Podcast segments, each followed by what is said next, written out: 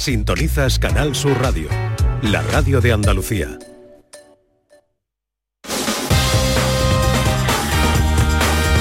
En Canal Sur Radio, gente de Andalucía, con Pepe La Rosa. Queridas amigas, queridos amigos, muy buenos días de nuevo. Pasan cuatro minutos de la una y esto sigue siendo Canal Sur Radio.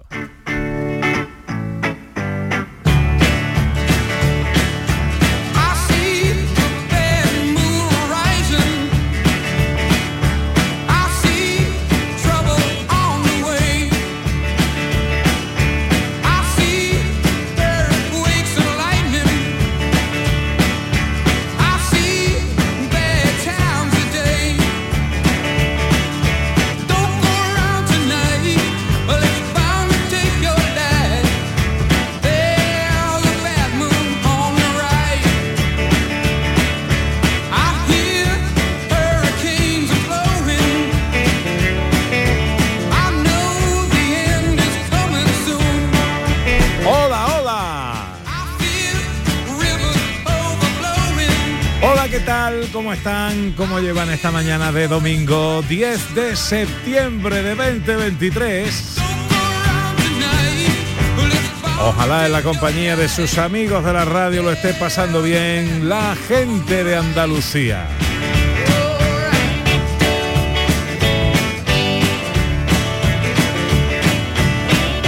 Última hora de paseo. Tiempo para la cocina y la receta de Dani del Toro. Tiempo para la ciencia con José Manuel Iges. Tiempo para la gente accesible con Beatriz García Reyes. Tiempo para la fotografía con María Chamorro.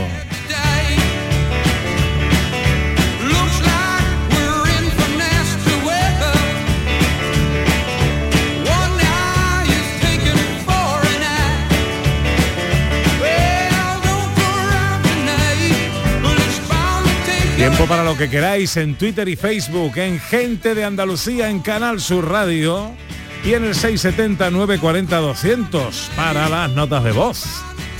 Hasta las 12 de la tarde, Gente de Andalucía en Canal Sur Radio. Esta vida es alegría y yo la vivo soñando. Hoy de paso son tres días y dos se pasan volando. Levantarte todos los días con ganas de comerte al mundo. Y sonríe, canta y baila que esta vida está de lujo que esta vida está de lujo. Levántate todos los días con ganas de comerte el mundo. Sonríe, canta y baila. Hola Beatriz García, buenos días. Hola, ¿qué tal? Buenos días. ¿Cómo estás y tu verano? Divinamente. ¿Eh? bueno, eso que ha ido bien, no ha ido mal, no ha ido mal. Eh, eh, volvemos con nuestra gente accesible. ¿Con qué vamos a arrancar la temporada? Pues mira, vamos a empezar entrevistando a Jesús Hernández Galán, que es el director de Área de Accesibilidad Universal e Innovación de la Fundación 11, porque ha sido nombrado director del nuevo Centro Europeo de Accesibilidad. Y vamos a ver qué, a qué se dedican en esta entidad. Hola, José Manuel Iges mío. Hola Pepe. ¿Cómo está Hola, nuestro Ana. hombre de la ciencia? Pues estoy feliz, no, felicísimo. Yo también, ayer subiste a los cielos, yo estoy ya en los cielos aquí, muy, muy contento. Bueno, eh, nuestra sección de ciencia que también tiene alguna que otra novedad. Tiene novedades muchas. Eh, hoy hablaremos de una novedad que ha hecho la univers- bueno, española, las universidades españolas sobre la importancia de las cáscaras de gambas. Eh, para la matemática necesitaremos calculadora y utilizar y utilizaremos la inteligencia artificial para escribir un poema a Ana Carvajal. Ah, Anda. Sí, sí, sí. Qué maravilla. Ay, qué bien. Y has dicho que para la matemagia una calculadora. Una calculadora. Y ya está. Y ya está, es un matemagia muy bonita, sencillita para empezar ya como aperitivo. Ajá, muy bien, pues eso será enseguida. Got on westbound 747.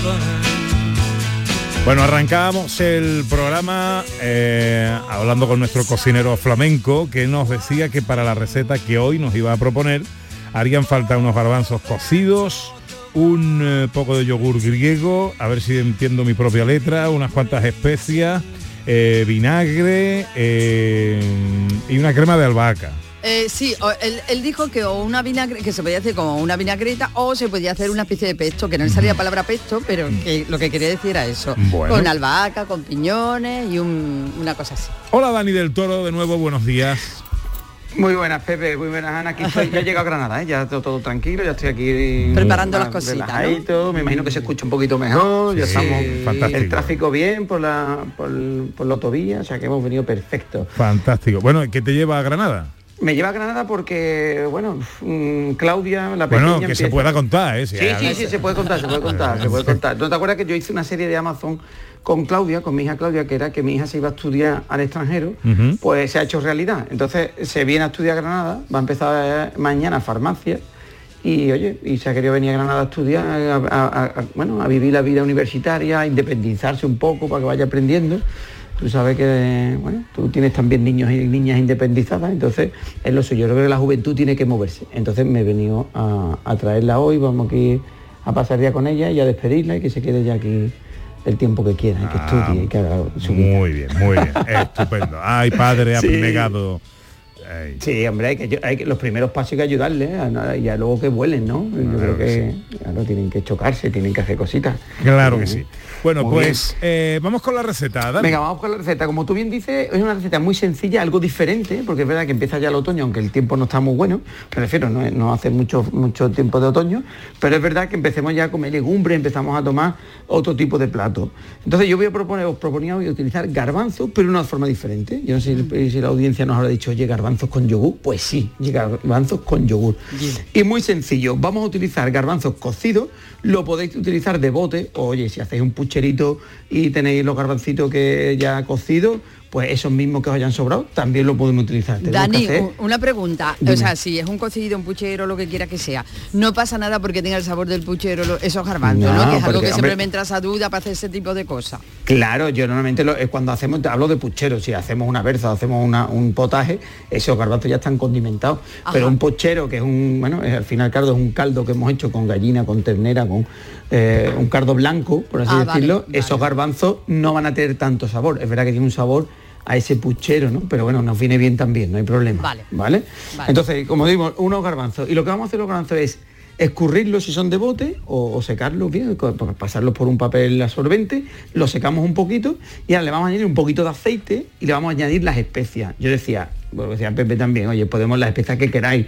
Un poquito, yo le he echado orégano, pimentón picante, un poquito de pimentón también, comino, que me encanta, ¿vale? Un poquito de pimienta, ya eso un poco a gusto. Entonces, un poquito de aceite, como digo, y una cucharita de cada una de esas especias. Y lo que vamos a hacer en un bol, lo vamos a mezclar todo muy bien. Y ahora tenemos que, co- que cocinarlos un poco. Y Lo que vamos a hacer, yo he utilizado la air fryer, volvemos a la, al- al- bueno, a la herramienta esta rara que tenemos ahora, que no sabemos si es un horno rápido o un air fryer. Yo lo he utilizado en la air fryer, pero lo podemos hacer tanto en el horno como en la sartén. Ajá. Y lo que vamos a hacer es tostar esos, esos garbanzos. Si lo hacemos en el horno, lo vamos a meter a 180 grados unos 20-25 minutos hasta que veamos que el garbanzo está ya más o menos crujiente. Si lo hacemos en la sartén, un poquito de aceite y lo salteamos para que se nos doren los garbanzos. Y en el air fryer, que como yo lo he hecho, pues unos 10 minutos a 190 grados vienen perfectos. ¿Vale? Ya tenemos tostaditos esos, esos garbanzos. Nos lo llevamos a la fuente que queramos eh, servirlo y ahora con un yogur griego o un yogur batido, que hay mucho yogur, oye, si te- no tenemos, oye, porque la lactosa, yo no quiero lactosa, tenemos también estos yogur que son de coco, que son de, que son vegetales, Ajá. ¿vale? Lo vamos a batir y lo vamos a tirar directamente sobre los garbanzos, sin nada más, directamente sobre los garbanzos. Y ahora lo que decía, con el pesto o una cremita de albahaca o una cremita o una vinagreta que hagamos- con una hierba que más nos guste. Oye, que te gusta mucho el cilantro, pues con una, una cilantro con aceite, un poquito de piñones, un poquito de, de algún fruto seco, lo trituras todo y haces ahí una, una, una, una cremita, vamos a llamarle pesto, ¿vale? Ese pesto se lo tiramos por encima del yogur y ya está. Así de simple, está buenísimo. Bueno. a mí se me está haciendo la boca cosa- agua de pensarlo, ¿eh? Una cosa imaginando. que a priori puede decir, oye, garbanzos con yogur, por Dios, esto que me estamos haciendo, probarlo. Hombre, que el yogur si no es azucarado es como un Claro. queso fresco. Efectivamente, efectivamente. Si, si no le metes no le metes ningún tipo de azúcar, queda y muy saludable, una receta súper saludable para empezar la temporada.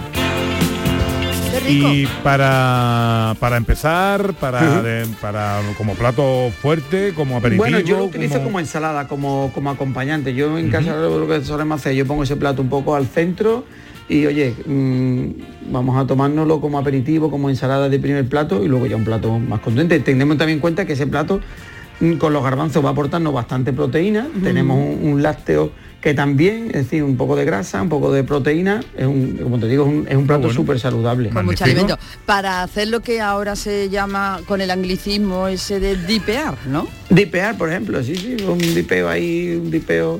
Pasa que el dipeo es verdad que es algo que utilizas con algo, o sea, Ah, es claro. como una cuchara, una, pero bueno, oye, que si lo, te lo compro, es decir, si tú vienes unos nachos, un, Bueno. yo soy muy de patatas fritas, unas patatitas fritas con los, oye, queda unos nachos y coges como si fuera la cuchara, el nacho utilizas de cuchara, Mm. te va a quedar muy chulo, sí, está curioso lo de los garbanzos así crujientitos. Lo probaremos. Sí, Gracias, sí, pruébalo. querido. Y lo recomiendo, Pepe, para todas las ensaladas. Si va a utilizar legumbre y, eh, oye, otro tipo de ensalada, mm, Sí. le mete unos garbanzos crujientes y te queda, te queda muy bien. Cuídate, bonito mío. Venga, hasta la semana que viene. Adiós. Un La abrazo. gallina estaba clueca, puso un huevo y dijo eureka. La gallina cocorocó. La gallina dijo eureka. ¿Cuál es eh, la noticia científica de la semana? ¿Cuál es el eureka de esta semana, José Pues Manuel? una noticia que yo creo que es muy importante ahora que nos viene lo que se llama la depresión postvacacional y este rollo. ¿Cómo combatirla? Pues un poco de actividad física al día previene la depresión. Científicos de, la Universidad de Limerick, en Irlanda, efectivamente, han hecho un estudio longitudinal durante 10 años, analizando cómo evolucionaba la gente y han visto que 20 minutos al día de actividad física moderada o ligera, pues eh, combate muy bien la depresión.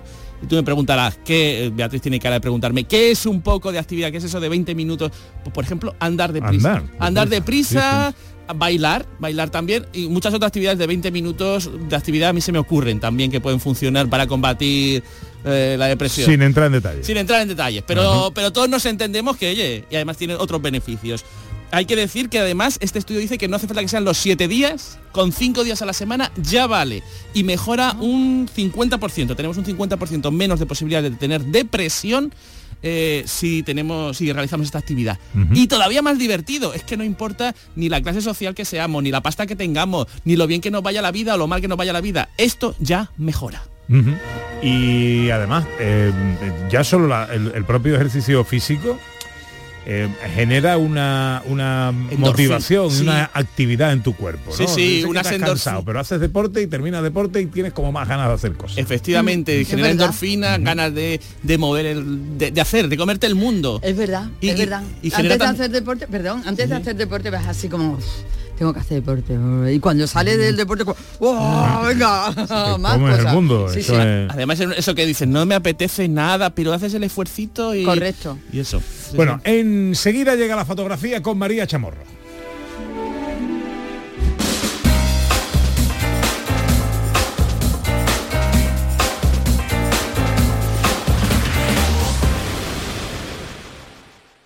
En el programa del Yuyu siempre nos gusta mirar el lado bueno de la vida, por muy surrealista que sea, a la hora que sea, incluso a las 3 de la tarde. Sí, tenemos nuevo horario, pero con el formato de siempre, el mismo ambiente, las mejores fricadas y la alegría y la sonrisa más sinceras.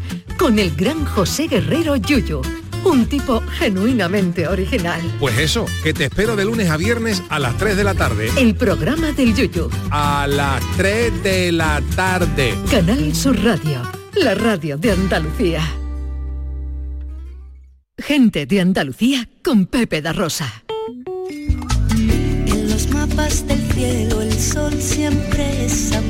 Es una de las secciones que provoca más actividad en nuestras redes sociales, concretamente en nuestro Facebook, Gente de Andalucía en Canal Sur Radio. María Chamorro, buenos días. Hola, hola. ¿Cómo estás y tu verano? Ay, mi verano maravilloso. María ha hecho deporte, porque mira cómo viene. ¿Cómo? Que viene de hacer Mucho deporte. deporte, mucho deporte. Depresión postvacacional, deporte. cero, ¿no? Cero, cero, depresión, mm, vamos, ni posparto ni posvacacional. Oye, que no he parido, ¿eh? Hecho pescadito en Isla Cristina o no? Hoy sí, sí, sí, muy Ah, bien. bueno. Qué bien se está allí, ¿eh? Anda Qué bien no. se está. Esos paseitos. Pero ha hecho calor. Ha sido un verano que de la calor. marinera, sí, ¿eh? sí, sí, pero Porque yo allí bueno. en el patio sentadita por la tarde y una calma chicha y 33 grados y 32 grados y decía, ay mamá, ¿qué está pasando? Claro, no has venido a verme, que mi, casa está más fresquita. Y a Pepe refresca. Sí, Siempre- refresca. Sí, bueno, eh, sección de fotografía, eh, mantenemos Sí. nuestro concurso fotográfico con los oyentes. Sí, claro que sí, mantenemos nuestro concurso fotográfico, una nueva temporada de este concurso en la que todos y todas pues nos envían fotografías, planteamos un tema para una semana y los participantes en este concurso pues nos envían sus fotografías, siempre eh, atendiendo y con respecto al tema que se plantea. Eh, muchísima aceptación por parte de todo el mundo. Ay, por Dios, esto que las luces se Ha venido- a ver, la luz viene y se va. Ay, qué cosas. Entonces, pa- planteamos un tema y la gente nos envía sus fotografías, ¿vale? Las semanas pertenecientes al mes, cuatro o cinco semanas, ¿vale? Dependiendo del mes. Eh, un concurso que tiene un premio. Exactamente, tiene un premio estupendo que es un fin de semana para dos personas con desayuno incluido. A ver, a ver, a ver, que después del verano, a ver cómo ha estudiado la gente. Villas turísticas de Andalucía. Que son cinco en Andalucía, de Ea. momento seguimos con las cinco. Seguimos con las cinco. A saber, Ana Carvajal, Lauger de Andarax. eh, eh, Hijes mío, Priego. Priego, Beatriz. Oh, fu, ya me han quitado porque me sabía. Claro, no ha estudiado en verano, no ha estudiado en verano. No, casolla. te- te va a María. tirar- te va a tirar mirando de las orejas, Grazalema. Grazalema y yo, fíjate qué generoso soy que me quedo para el final. Desde luego. Eh, Ah, la Cazorla, no, no, Grazalema, me queda una. ¡Bubión! No, ¡Bubión! Bubión, ahí estamos. Ahí, ahí hemos, no hemos estudiado, nos va a poner un cero patatero, nos va a poner deberes Miriam, ¿eh? Y la tenemos ahí ya al otro lado del teléfono, Miriam Otero, responsable de Villas de Andalucía. Hola Miriam, ¿qué tal? Bienvenida. Miriam, ¿no está? Ana María. Ah, sí estáis. Hola, estabais- Miriam. Que, que, que estabas escondidilla, ¿no? ¿Eh? Sí, sí, sí, sí, estoy por aquí. Bueno, nos tienes que perdonar porque mm, tú sabes, hemos estado de vacaciones y algunos de, los, de las personas que estamos aquí en esta Ha mesa se- dudado, ha dudado ha en el examen. un poquito. Pues muy mal, muy mal. No, Muy mal, ¿verdad que sí? No estáis perdonados porque no podíais haber hecho un recorrido por las cinco villas No y no vas a- También ha es verdad. Nos vas a tener Es que que hay que poner, nos vas a tener que poner deberes, Miriam. Y hemos estado hasta fresquitos por las noches, los Óigale, sitios qué que hemos estado, bien, casi qué bien, qué bien, sí, sí. Que, ¿Dónde te encuentras ahora mismo? ¿En cuál de las villas te encuentras, Miriam? pues mira, me encuentro en Cazorla, que yo Ah, hoy comenzando el mes de septiembre he empezado haciendo una rutita de senderismo Sí. y como todavía hace un poquito de calor, después un baño en el río ha venido genial. Qué bien, qué maravilla, qué maravilla. Bueno, pues nada, te emplazamos para esta nueva temporada. Te agradecemos muchísimo tu colaboración en este concurso de fotografía y queríamos, pues claro que sí, darte la bienvenida y saludarte. Pues muchas gracias y bueno, eh, ahora pues a repartir premios y estancia durante toda la temporada. Así es, así es. un beso muy grande, Miriam, muchas gracias. Un beso, Miriam. hasta luego. Bueno, vamos a proponer el primer tema ya para la semana que Sí, viene. vamos a proponer el tema, Pero bueno, los meses de julio y agosto se consideran los principales de ahí del verano, de las vacaciones, cuando la gente coge vacaciones, aunque en septiembre también la gente se está animando, pero principalmente julio y agosto. Pues queremos eso, queremos que nos mandéis fotografías de vuestro momento del verano. ¿Cuál ha sido? ¿Cuál es el momento que os ha marcado en este verano? por ejemplo, una reunión familiar, por ejemplo, un baño en un sitio espectacular, un paseo, una ruta de senderismo. Ese momento que os ha marcado y habéis dicho, este es mi momento del verano. Por ejemplo, ¿cuál ha sido el de Bea? A mí el concierto de Tom Jones. ¡Oh, qué maravilla! ¡Qué maravilla, qué maravilla! Porque las otras las he tenido normalmente casi todos los veranos. Yo tengo un verano como, casi todos los años es lo mismo, disfruto muchísimo, me encanta, pero Tom Jones es una vez en la vida. El León para mí. En eh, Tío Pepe Festival, ¿no? Efectivamente. ¿Estuvo bien? ¿Estuvo bien? Estuvo genial. Ahora la media de edad era más o menos como él. Yo era allí una chavalilla. Olía a reflex, ¿no? Por todo el concierto. ¿no? ¿Y cómo está él? ¿Cómo está él físicamente, de voz y todo? Bueno, de voz fenomenal. Moverse se movía poco. Hombre, claro. Pero es que son ochenta y tantos años, es que es demasiado, vamos, es una maravilla. Yo salí de allí. demasiado que canta y canta bien. mm, Vamos, encantada. ¿Cuál ha sido el momento del verano de José Manuel Iges? Pues un paseo en barco en Chiclana que me llevó un amigo y fue alucinante donde vimos la antigua calzada romana que emergía de las aguas y yo me quedé Wow. babeando. O sea, tiene buena foto esa, ese paseo. Ese, ¿eh? ese paseo tiene buena foto. ¿eh? Sí, porque eh, el concierto de Tom Jones tiene una foto regulera, porque- pero eh, pero esa, esa estampa sí esa, tiene. esa estampa además vamos, precioso, yo me emocioné y todo. ¿Cuál ha sido el momento del verano de Ana Carvajal? Pues mira, yo me remito también a los conciertos, porque eh, yo estuve en el concierto de Scorpions en, en Icónica. Oh, vuelvo a y la repetir, verdad eso- es que me pasa, bueno, pero... no veo pero- la foto, yo no veo ahí la foto. Pues sí, la foto también es chula también. Bueno, ¿y María? ¿Cuál ha sido Pues tu mi, momento? mo- mi momento del verano ha sido una fotografía. Estábamos Chema y yo en la playa, los dos tranquilitos, ¿eh? Relajaditos. Chema es el marido de María Chamorro, para el que no lo sepa. Te quiero, cariño, te quiero. te quiero, gordo. y estábamos allí los dos tranquilitos y entonces yo con mis canas, que tengo mi pelo canoso ya, que ya he conseguido quedarme, dejármelo así con mis Pero canas. que te queda muy requete bonito. gracias, guapa. Entonces estaba así de espaldas puestas y me hizo una fotografía maravillosa de una trenza, ¿sabes? Y con las canas se ve el reflejo del sol, se ve el mar azul, Ah, guay. un contraste de, co- de colores entre mis canas, el azul, la arena, Ah, el morenito de mi piel. qué bonito. Ese, ese es mi momento. Esa foto la voy a poner en el Facebook como muestra para que Muy la gente bien, la muy bien, muy bien. Bueno, pues ya tenemos ¿Y el temas tuyo? para... Es verdad. Anda, anda. Ahora Ah, dice un concierto. Ahora dice un concierto. Ahora dice un concierto. Mira, no, no, de un concierto que no. Eh, no, pero mira, allí en Isla Cristina, Ah, aquí en Isla Cristina, donde vivo, donde he pasado el, el- el verano, eh, si hay algo que son eh, eh, espectaculares son las puestas de sol. Uf, además Mira. el sitio donde tú estás. Hay, ah, hay, un, hay un día en concreto, hemos hecho ahí una panda de amigos, ahí, de- de todos extraordinarios, eh, y nos juntábamos con los barquitos, salíamos juntos, y un día nos juntamos todos los barcos que estábamos saliendo, que éramos como seis, pegados, se llama abarloados, ¿no? En técnica marinera, en técnica náutica, uno con otro, y nos hicimos que creo que fue mi hija la que hizo la foto en plan selfie desde el primero hasta el último todos los barcos llenos de gente y con la Ah, puesta de sol guay, detrás. entonces ahí ahí no sé salen salimos 20 o 30 personas yo el último apenas se me ve pero eh, pero eh, eh, recoge la reunión de todo el día que fue una reunión encantadora extraordinaria y, y lo que ha significado un poco porque ha sido un, un- un verano muy náutico no Muy Eh, muy y de mar amigos, muy de de agua de y- amigos, y de, amigos y familia, tal. de tu Y que mujer, de puede tus ser niños. uno de los claro, momentos sí. Pues bonita. Pues mándamela, anda. que venga te la mando te la mando también Ponla como ejemplo. bueno, ahí tenéis eh, ya tema propuesto para la semana que viene. Gracias María. A vosotros. Y bienvenida a otra temporada más. Gracias.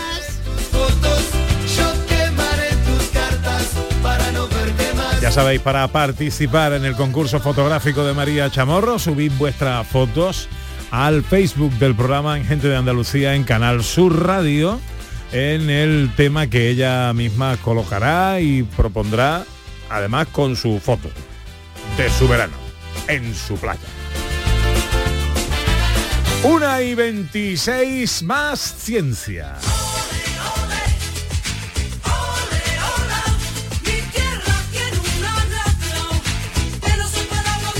Esto es una sección nueva eh, Efectivamente. y que es como una prolongación del Eureka de la semana. Claro, el olé de la semana. ¿Y por qué olé? Porque es una noticia científica nuestra, de nuestra tierra.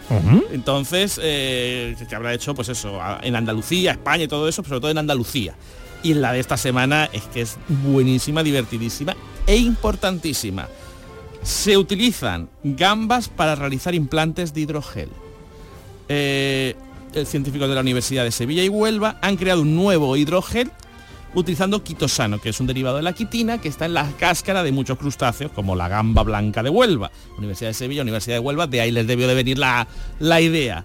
Así que viva la gamba, sobre todo. y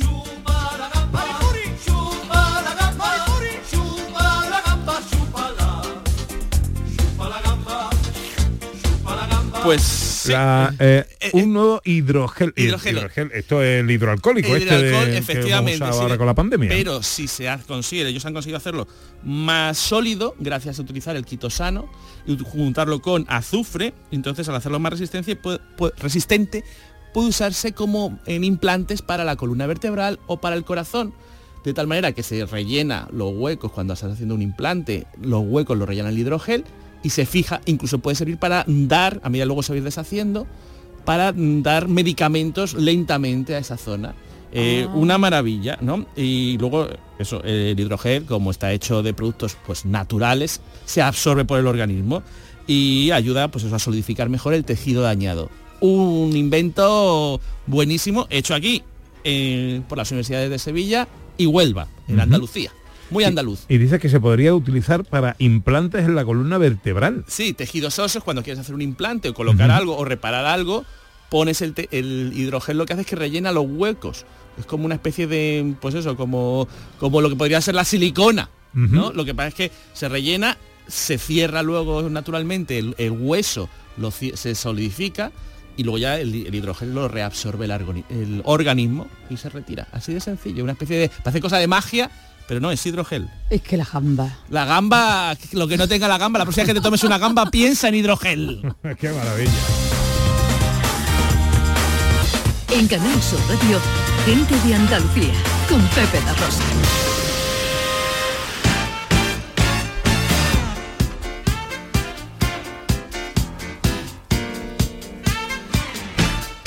Una y media, esto es Canal Sur Radio, gente de Andalucía, con Beatriz García Reyes. Ahora hablamos de accesibilidad en este tiempo para la gente inclusiva, para la gente accesible. ¿De qué hablamos hoy, Beatriz? Pues mira, eh, vamos a hablar del Centro Europeo de Accesibilidad porque el pasado 4 de julio se presentó en Bruselas en la sede del Comité Económico y Social Europeo. Eh, la creación de este centro pues es una de las iniciativas emblemáticas que ha propuesto la Comisión Europea en la estrategia para los derechos de las personas con discapacidad ven- eh, 2021-2030. Y de todos los organismos e instituciones de los países que componen la Unión Europea relacionados con la accesibilidad, se eligió a la Fundación 11 para liderar este consorcio, que es el que ha puesto en marcha el Centro Europeo de Accesibilidad, que se va a dedicar, entre otras cosas, a promover la implementación de las políticas sobre accesibilidad en todos los Estados miembros. Em, que sea una, mm, una entidad española de toda Europa la que ha sido elegida para liderar este proyecto, la verdad que dice mucho de cómo traba- estamos trabajando en nuestro país en Sí, materia de claro. accesibilidad. Entonces hoy para conocer mejor qué es este Centro Europeo de Accesibilidad y a qué se va a dedicar, tenemos con nosotros a su director, Jesús Hernández Galán, que es a su vez el director del área de accesibilidad universal e innovación de la Fundación 11. Don Jesús Hernández Galán, muy buenos días. Hola, buenos días. Eh, bien- bien- bienvenido a Canal Sur y a gente de Andalucía.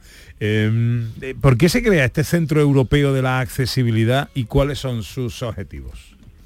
Ah, Es una iniciativa de la propia Comisión Europea. Eh, como, como comentaba, estaba metido en el en el- la Carta de Derechos de las Personas con Discapacidad, en la estrategia, con lo cual debía de, de hacerlo. Y era importante que se pusiera en marcha un proyecto de este tipo, un centro de este tipo, para trabajar de forma común con todos los países europeos. Nosotros, ahora que estamos conociendo más en profundidad qué está pasando y cuál es la realidad en materia de accesibilidad en los diferentes países, estamos viendo que hay muchas velocidades distintas, hay muchas situaciones diferentes a lo largo de los 27 países de la, de la Unión. ¿no? Hay países que todavía les queda un largo camino por, por recorrer y nosotros en España llevamos muchísimo tiempo trabajando para implementar la, la accesibilidad y los grandes objetivos del centro es ayudar a los países y ayudar a todos los stakeholders a implementar la legislación en esta en esta materia.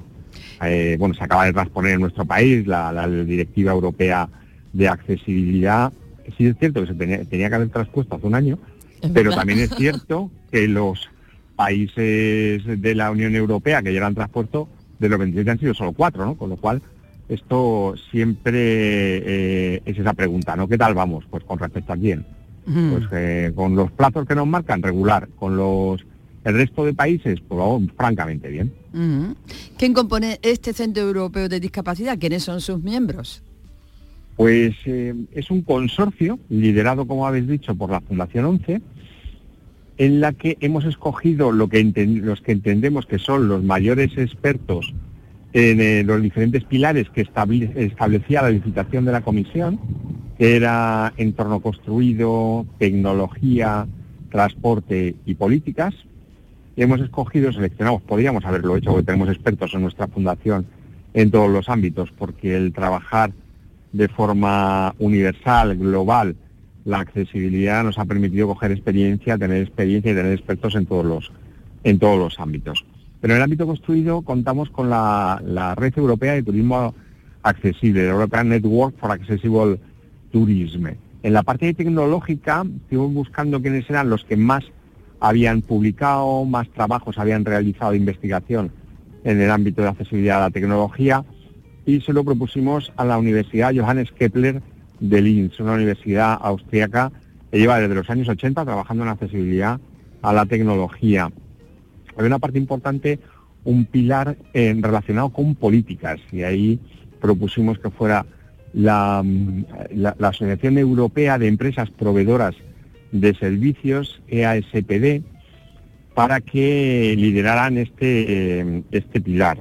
Y nosotros, como Fundación 11, lideramos la parte de transporte. Bueno, para ello hemos contratado a uno de los mejores expertos a nivel europeo, que es Anne Fry, una, una británica, eh, basada en el Reino Unido, vive, vive allí, pero es parte de los, de los miembros de la, de la Fundación 11. Y asimismo contamos con expertos en todos los países, contamos con expertos nacionales para que desarrollen las, eh, las tareas que, que- que requiere eh, la licitación de la Comisión Europea y para, para desarrollar este centro. Y Jesús, eh, ¿qué trabajo vais a, a desarrollar exactamente y cómo lo vais a hacer? Pues mira, el centro lo debemos de conceptualizar como un centro de conocimiento. Entonces, basándonos y centrándonos en esto, lo que vamos es a promover formación para formar a un grupo de expertos de alto, de alto nivel en toda la, Unión Europea, por eso uno de los objetivos es hacer 88 eventos, eventos de, networking para, desarrollar esas redes, eventos de fomento y de potenciación de la sensibilización, el awareness tracing y luego talleres workshops. Otra de las actividades que se plantean en el centro es el trabajar en la estandarización, involucrar a las personas con discapacidad en el desarrollo de estándares. También estamos recopilando buenas prácticas, documentación, publicaciones que, que, que sean en los diferentes países europeos que se han publicado a nivel de la, de la Unión. Con lo cual lo que estamos, como te decía, es un centro de conocimiento, es un knowledge hub y el objetivo es aglutinar en nuestra página web, que va a ver la luz en, en breve a lo largo de este, de este mes, el tener ahí un repositorio de información.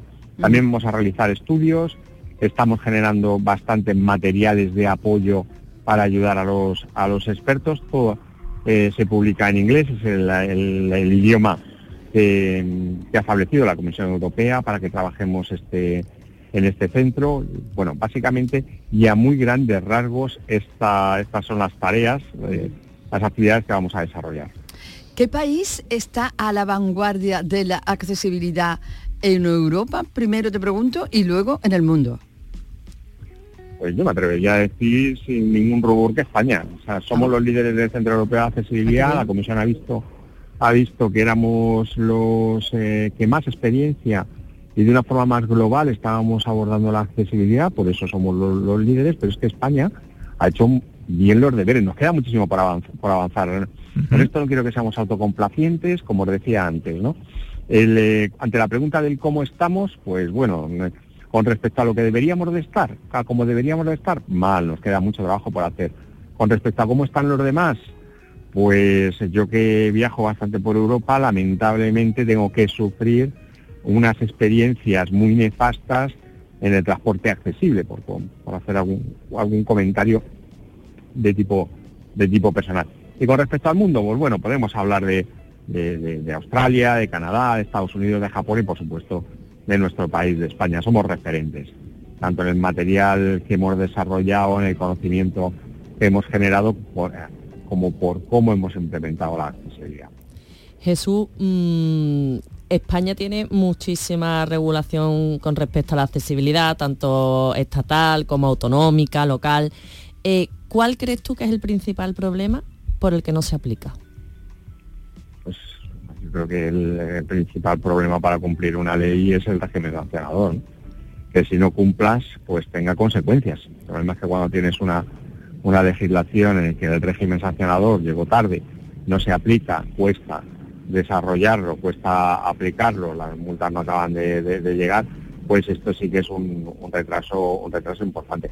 También es cierto que nos falta el incentivo, ¿no? El que eh, las empresas vean a las personas mayores y a las personas con discapacidad como un público objetivo interesante, como unos clientes interesantes, también podría ayudar a fomentar y implementar la accesibilidad pues de una forma voluntaria, ¿no? La- eh, y luego nos falta mucha formación. Ujú. Seguimos eh, egresando a profesionales de, de nuestras universidades en carreras técnicas en carreras no técnicas que no saben de accesibilidad. ¿Y cuánto, La gente hay, abandona- ¿Y cuánto hay de conciencia ciudadana? Porque este verano eh, que vino a visitarme mi madre a la, a la playa y, y, bueno, como anda con algún tipo de dificultad y hacíamos grandes recorridos, en algunos de ellos los hacíamos en silla de ruedas, ¿no? Y cuando tenía que bajar de una acera me encontraba coches aparcados justo en el rebaje que tiene la acera para el acceso de sillas o, o- o carros de bebé, ¿no? Eh, y, aún me preguntaba yo, ¿cómo es posible eh, que haya gente que haga esto, ¿no? No, aparco y pongo el coche en un rebaje de acera que está mm, habilitado o, precisamente eh, diseñado para que la gente que va en- con el carro del bebé o en silla de ruedas pase por ahí. Eh, de conciencia todavía nos queda, ¿no? sin duda, sin duda que nos, que- nos queda. La accesibilidad es una cuestión en la que todos tenemos, independientemente de cuál sea nuestra profesión, sea nuestra actividad, a lo que nos dediquemos, todos y cada uno, como bien dices, como ciudadanos, tenemos responsabilidad en estos temas. Eh, eh, tú hablas de los rebajes, pero no te imaginas las veces que nos encontramos con vehículos aparcados que no tienen la tarjeta de apa- de aparcamiento a la persona con movilidad reducida.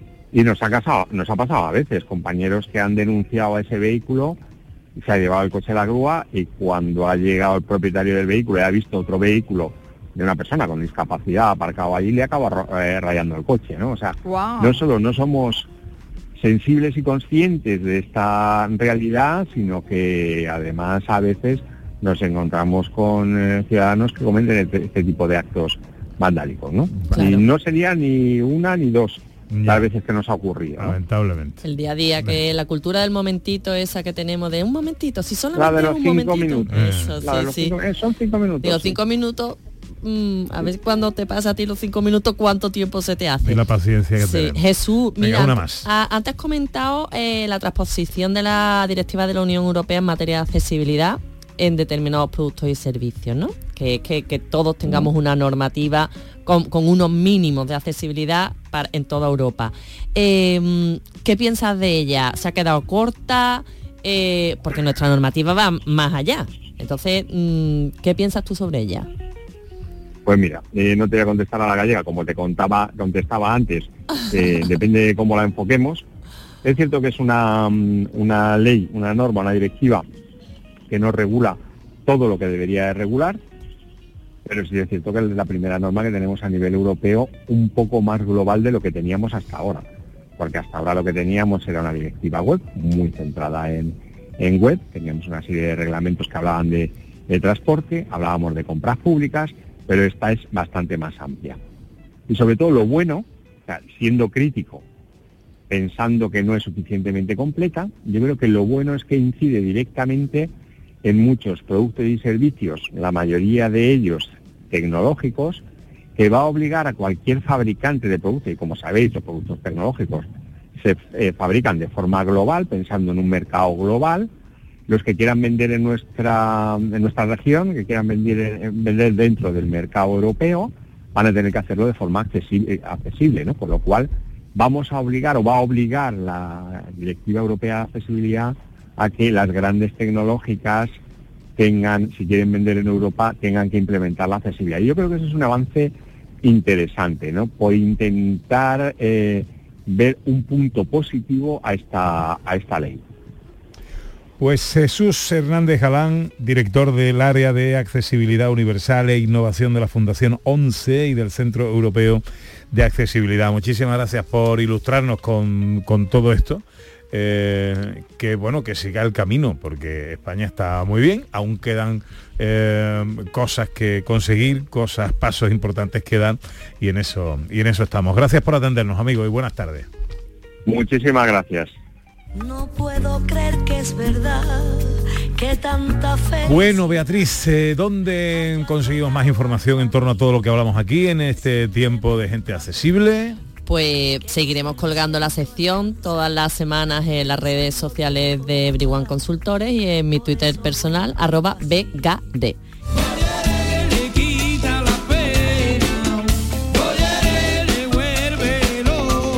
El Twitter con banda sonora. Lo echaba de menos esto, ¿eh? Bueno, bienvenida ¿eh? a una nueva temporada, Muchas Beatriz. gracias, muchas ¿eh? Me gusta esto de la gente accesible y esto que sin duda es servicio público, hay que informar de todo cuanto gira en torno a la actualidad de la accesibilidad y de la inclusión. Más ciencia.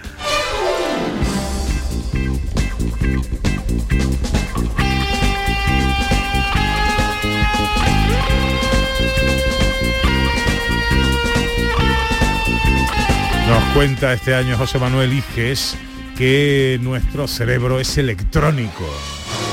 Al menos el de algunas nuevas criaturas que han surgido, que es la inteligencia artificial. Este año pasado fue una revolución de la inteligencia artificial en muchos aspectos. Se pidió esta sección y yo lo que se pide, soy como el genio de los deseos de Aladín, lo concedo. Lo que aquí- digan los oyentes es lo que... y aquí está ¿eh? una sección, Mi cerebro es electrónico, dedicada a los pros, los contras, los avances tecnológicos que haya en la inteligencia artificial, cómo la podemos usar para nuestro día a día, tanto para cosas buenas y para cosas maravillosas, ¿no? Siempre bueno o maravilloso. Y en este caso es para hacer poesía. ¿No? Imagínate que te llaman a una boda y tienes que escribir un poema y bueno, no tienes ciertas habilidades, pues puedes utilizar la inteligencia artificial para que te eche una mano. Y hoy, hoy voy a explicarlo, hoy vamos a hacerle un poema a Ana Carvajal. Oh. Porque en honor a estos momentos que no, ya lo has perdido, que te está escuchando. Me voy a poner que- celosa, ¿eh? que tú es que Pepe hace, hace un tiempo empezaba la sección y tal, el programa, haciéndole un poema a Ana Carvajal. Pues vamos a hacer una competencia. Imagínate que ahora ya no lo puedes hacer porque no tienes tiempo, estás en la tele, estás muy liado. Bueno, pues puedes pedirle ayuda a la inteligencia artificial. Para eso utilizaremos ChatGPT. Antes de nada tengo que decir que esto de la poesía ya en 1984 empezó y se escribió el primer libro de poesía por inteligencia artificial, 1964. Y el Ah. libro se llamaba La barba del policía está a medio construir. El título también lo puso la máquina. ¿eh? Pues Hombre, me muy- gusta. Muy, poético, bueno. No, pero es original. Yo compraría un libro que tiene ese título, por ejemplo. Bueno, y no solo eso, sino que además, ya, yo creo que en ese momento, en 1984, todo estaba un poco... Y también la poesía estaba un poco... He leído libros de poesía que tienen títulos peores. ¿eh? Ah, Y no solo eso, sino que además, por ejemplo, hay un en internet una página que se llama Tu Bot or Not Tu Bot, donde te ponen un poema y tienes que decidir si lo ha hecho una máquina o una persona. Y es difícil de averiguar. ¿no? El 60% de las personas fallan. No me digas. sí, sí, sí. Yo creo que también porque muchos poetas Hay escriben- mucho poeta malo, ¿eh? Escribe como máquina, escribe Claro. como máquina, sí, claro, claro. Bueno, vamos a utilizar la aplicación ChatGPT, Venga. ¿no? que es la que conocemos. Vamos a escribir una oda a Ana Carvajal al estilo Pepe da Rosa. Y Pepe da Rosa siempre ponía alguna palabra así rara. Os voy a pedir que me digáis cada uno tres palabras raras y Mm. las vamos a poner para que el poema nos lo haga. O palabras divertidas o palabras simpáticas. Por ejemplo, vea. Uy, Una Mira, palabra, mira venga. que habrá una palabra, rara. La que se, o normal, la que se te ocurra. No sé, se me ha ocurrido naranja. Naranja, venga, pues ya tenemos la naranja. Otra palabra, Pepe. Búmetro. Búmetro, esa era muy... Madre de Dios. Búmetro, a ver si... Búmetro, ya está escrito búmetro y... Ana, Libélula. libélula. Libélula. Voy a apretar el botón a ver lo que escribe ChatGPT. ChatGPT está escribiendo, está escribiendo... Oh, está escribiendo, madre mía. Y vamos allá. Pero qué extensión tiene el Yo le he pedido 10 versos, Ah, para, vale, para no ponerle bien. una oda de 500 versos y me, No, hombre, tiro- no. y me como el programa entero. Tampoco. Con voz vibrante y alegre es nuestra gran flor. Su risa es como una, una naranja en el aire. Búmetro de alegría nos hace sonreír sin cesar. Como una libélula Ana vuela en el micrófono. Su energía y entusiasmo son como un torbellino. Nos guía por ondas de risa y diversión. La reina de la radio, nuestra eterna canción. En cada palabra, en cada melodía, Ana Carvajal nos llena de alegría. A nuestra amiga en la radio queremos celebrar. Con esta oda, su luz queremos resaltar. Hecho en directo, ahora mismo. contratado. ChatGPT escribe poesía al estilo Pepe da Rosa. Aún así, yo creo que tú tienes más gracia, Pepe. No sé. 1-0-1-1, ¿cómo vamos? No, no, de momento le meto No. goles yo al Sí, ChatGPT. Pepe de momento le gana. Pues 1-0 para Pepe, pero está ahí, ahí, dale un Pero año que el más. hombre se la ha escrito ahí en dos segundos. Sí, en dos segundos, lo acabo de apretar. Pero, Eh, pero bueno, tú le habrás dado, ¿cómo, cómo sabía el chat GPT que yo, hombre, Ana- yo le he dicho, escribe un poema de unos 10 versos con mucha rima, una oda divertida y alegre a mi amiga Ana Carvajal, presentadora de la radio, y que incluya las palabras naranja, y libélula. Ah, Ah, vale, que le ha dado vale. unas indicaciones Hombre, al si, no, hombre. si le dicen escribe un poema, pues no va a saber qué, pero Claro, ya hay que no, ¿cómo decirle- sabe el Pero hombre él ha elegido la métrica y todo, todo. todo, todo. Eso es lo único que yo le he puesto y automáticamente Pues tú le dices, escríbesela en verso alejandrino y, y lo hubiera hecho, ¿no? Eh, Te da un hay- premio. Hay que decir que sí y no. En inglés lo hace. En español aún el- la inteligencia no es tan inteligente. Ajá. Pero en inglés sí que te escribe un Porque soneto. no sabe español, porque no sabe porque- alejandrino. No, porque los programadores trabajaban más en inglés y entonces está más Claro. entrenado en inglés la inteligencia. vale. ¿Me puedes compartir el verso? Sí, tú? sí, sí, sí, Mándamelo sí, ahora sí. mientras. De hecho me he comido el primer verso porque pensé que era eh, eh, hay un verso en la radio Ana Carva- Carvajal res- destaca con esplendor. Y así rima con el siguiente, con voz vibrante y alegre es nuestra gran flor. Yo Ah. lo comparto y lo subimos a las redes Vale, vale. ChatGPT. Eh, mándamelo, mándamelo ahora. Ah. Eh, Oh, el chat GPT. Bueno, eh, ¿algo más del chat GPT o vamos, Pues nada. con, vamos con la matemagia? Vamos con la matemática, esto solamente para quien quiera en una, una- un boda, un bautizo, hacer un poema, pues ya tiene mucho ganado. Hombre, mejor si es tuyo y le metes algún detalle Hombre, los de mi. Pepe tenían más calidad, Sí, sí. evidentemente. A día de Pero hoy- bueno, para salir del paso no está mal. No, ¿verdad? no, no, no, no está nada mal, no está nada mal. La verdad es que el chat GPT, el Becker ahí escondido, no está nada mal. Venga, vamos con la matemagia.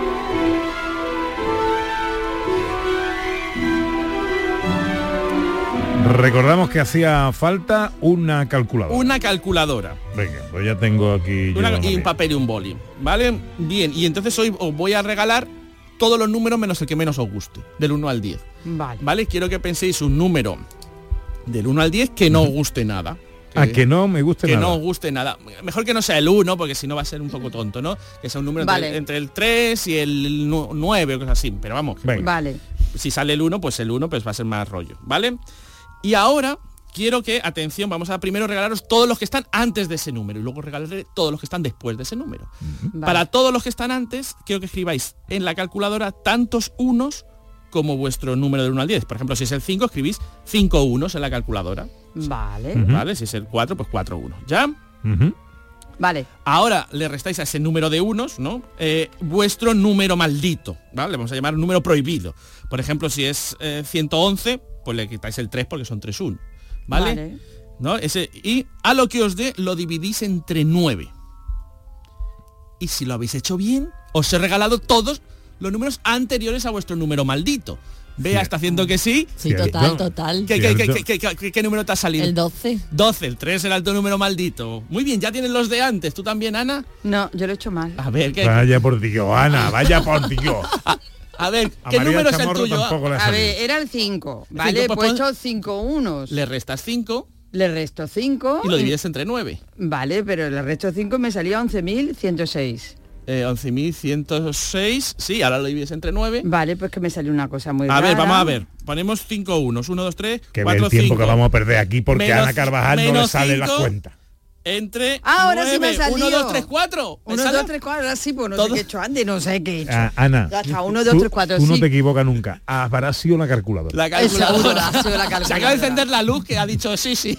Ha sido la calculadora con el CPGS de antes, el chat. CPGS, ¿cómo se Y ahora en el número que os ha salido voy a regalar los que están detrás del número vuestro. Ujú. Entonces tenéis, eh, os ha salido por ejemplo el 12 a Bea y a ti te ha salido un 2, 3, 4. Sí. Le hacéis un círculo o, o apuntáis aparte el último dígito. En el caso, Ujú. por ejemplo, si es un 2, 3, 4, pues el 4, Vale. Bea el 2, le- para recordarlo, ¿vale? Bien. Vale. Y ahora tenéis, borráis la calculadora, la ponéis a cero y ahora ponéis tantos ochos como los números que le faltan a vuestro número para llegar a 10. Os lo voy a explicar muy sencillo. Por ejemplo, si vuestro número es el 4, escribís un 8 por el 5, otro 8 por el 6, Ah, vale. otro por el 7, otro por el eh, 8, otro por el 9 y otro por el 10. Ya, ¿vale? Eh, si es el 6, pues ponéis uno por el 7, siempre uno por el empezáis por el siguiente. Un 8 por el 7, otro por el 8, por el 9 y por el 10. Tantos 8 como números le faltan, pasitos le faltan para llegar a 10. Vale. ¿Vale? Vale. A lo que os dé, le restáis el número al que habéis hecho un círculo, ¿no? Ujú. En el caso de Bea es un 2 y creo que en el tuyo, Ana, Un cuatro. un 4. Y lo que os dé, lo dividís, ¿no? Eh, entre 9. Y el resultado serán todos los números anteriores a vuestro número prohibido. Pero al revés. Pero ¿no? al revés. O sea, Ahora en- van de mayor a menor. Es decir, Sí, Ana, dime qué te ha salido. dime, dime qué te ha salido. 80, 880. Eh, Ana, A ti sí te ha salido Me Bea. ha salido, me ha salido. Sí, Dime sí. Bea lo que te ha salido, Lelo. A mí 987654. 4. Y no está el 3, que antes No. era el 1, 2 y a ti, Pepe. Ah, di- dice Pedro, nuestro realizador, que a Ana le ha salido un poema. Un poema. Probablemente. No, no, a mí me ha salido bien, 98765. El poema la ha nubilado y está aún en verso. No en, no en- no en número, sino en verso. Y nada más. Y con eso, con esta matemagia, os regalo todos los números menos el que no os gusta, que yo sabía que Ana era el 5 y lo podía haber hecho directamente.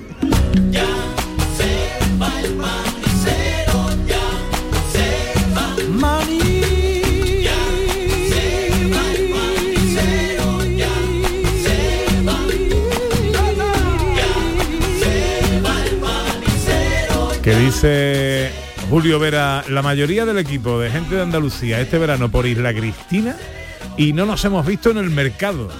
Tengo el congelador lleno de atún y de gambas con hidrogel y colágeno. en un par de semanas tendré que volver. Bueno, bueno, pues de Julio mal, mal. Si has estado ahí por mi tierra y no has venido a verme, mal, muy mal por tu parte, querido.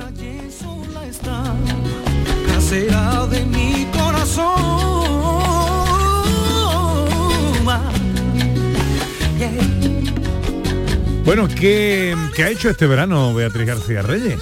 Pues mira, he echado mucha playa, mucha playa, mucho Huelva y mucho Cádiz. ¿Dónde? ¿Dónde? En Huelva en Matalascañas. muy y bien. hay unos atardeceres. Una de mis eh, fotografías es un atardecer allí, que es mi foto favorita. eh, en el chiringuito mm, Heidi Banana, que está entrando a la derecha, mirando como para Isla Cristina, que aquello es un espectáculo, es como naturaleza en vivo, es, mm, tomándote una copita a las 8 o las 9 de la tarde, escuchando música en directo y viendo la puesta de sol, aquello es que te da vida, vamos, eso es lo mejor del mundo. Y después Huelva, en Cádiz, pues, mi centro, mis pichitas, mis cositas. pues, Ay, ay, ay. Bueno, ¿y hoy qué vas a hacer? pues hoy vamos a inaugurar la temporada de Río, ¿no? A tomarnos Ah, cervecita sí, por pero allí. es que bien, ya muy toca, ya toca. Yo me voy a una biblioteca.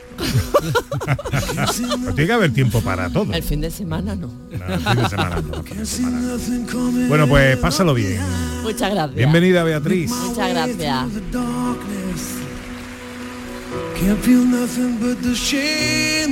¿Qué va a hacer hoy José Manuel Iges? Pues voy a retomar mis partidas de rol, de ir a matar dragones, esas cosas que en verano he estado en la playa y he estado más bien como, como monstruo marino. Qué bonito. No mate dragones, mata otras cosas, pero dragones no, que Bueno, son muy bonitos. son ficticios, ¿eh? no muere nadie. Ah, bueno, vale. En la radio Ana Carvajal destaca con esplendor. Con voz vibrante y alegre es nuestra gran flor. Su risa es como una naranja en el aire. Le voy a decir una cosa. Lo- las palabras estas que hemos pedido las ha metido ahí un poco. Sí, acá. sí, las ha metido. Aún le falta gracia, porque lo, lo- lo gracioso sería que rimase naranja con... Dice, su risa es como una naranja en el aire. Perdona, chat, Naranja, perdona. ¿cómo es? Y bueno, y esto, búmetro de alegría. La Ah, tío, no pero- sabe ni lo que es y me lo pongo. ya como, ¿eh? Como una libélula Ana vuela en el micrófono. Esto sí, Eh, sabe. sí, sabe, sabe, sí. sabe que es, eso es muy bonito, una imagen muy Sí, bonita. o sea, Sí, esto- eso sabe sí. lo que es una libélula. y sabe lo que está haciendo Ana, que es volar en su micrófono. Su Oh. energía y entusiasmo son como un torbellino. Nos guía por ondas de risa y diversión. La reina de la radio, nuestra eterna canción. En cada palabra, en cada melodía, Ana Carvajal nos llena de alegría. Ay, chat. Y a nuestra amiga en la radio queremos celebrar. Con esta oda, su luz queremos resaltar. Bueno. A mí no me tienes que mucho, ¿eh? No, tienes que responderle, Pepe.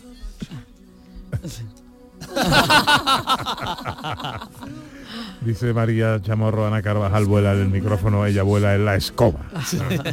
Tú ves, ahí hay chispa, ahí hay, ahí hay Claro, gracia. pero Eso no lo eso, tiene todavía. eso ChatGPT todavía El aún chat. están No El chat nos ha dejado así como un poco como escarchado, Pero como de bueno. almibarados. Sirve para ir un primer paso. Oye, de todas formas, eh, se me ocurre que le podíamos pedir al chat GPT este eh, hacer un resumen del programa, por ejemplo, cada semana. ¡Ay, ¿no? qué buena idea! Eh, le, met- le metemos ahí los contenidos del programa. Sí, sí, sí. eh, sí. a, ver, a ver cómo lo resume. A el ver cómo lo, pues tomo el ¿Eh? guante. Puede ser peligroso. Me los tenéis que enviar antes porque si no escribiendo no me va a dar tiempo a meterlos todos Vale. en directo, pero sí, a ver venga. lo que hace.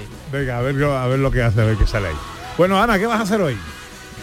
Hoy voy a comer con los papis. Ah, muy bien. Y luego voy a ver unas amiguitas también. Estupendo. Pues Pásalo bien. Muchas gracias. Queridas amigas, queridos amigos, eh, queda inaugurada oficialmente la temporada de Gente de Andalucía. Son muchas las cosas que hemos querido aportar como renovación al programa. Iremos encajando todas las piezas para hacer de esta una mañana eh, a la altura de sus deseos. Gracias por estar ahí. María Chamorro estuvo pendiente de todo en la producción. El gran Pedro Luis Moreno en los botones. Volveremos el sábado que viene si Dios quiere. Sean felices, amigas, amigos. Adiós.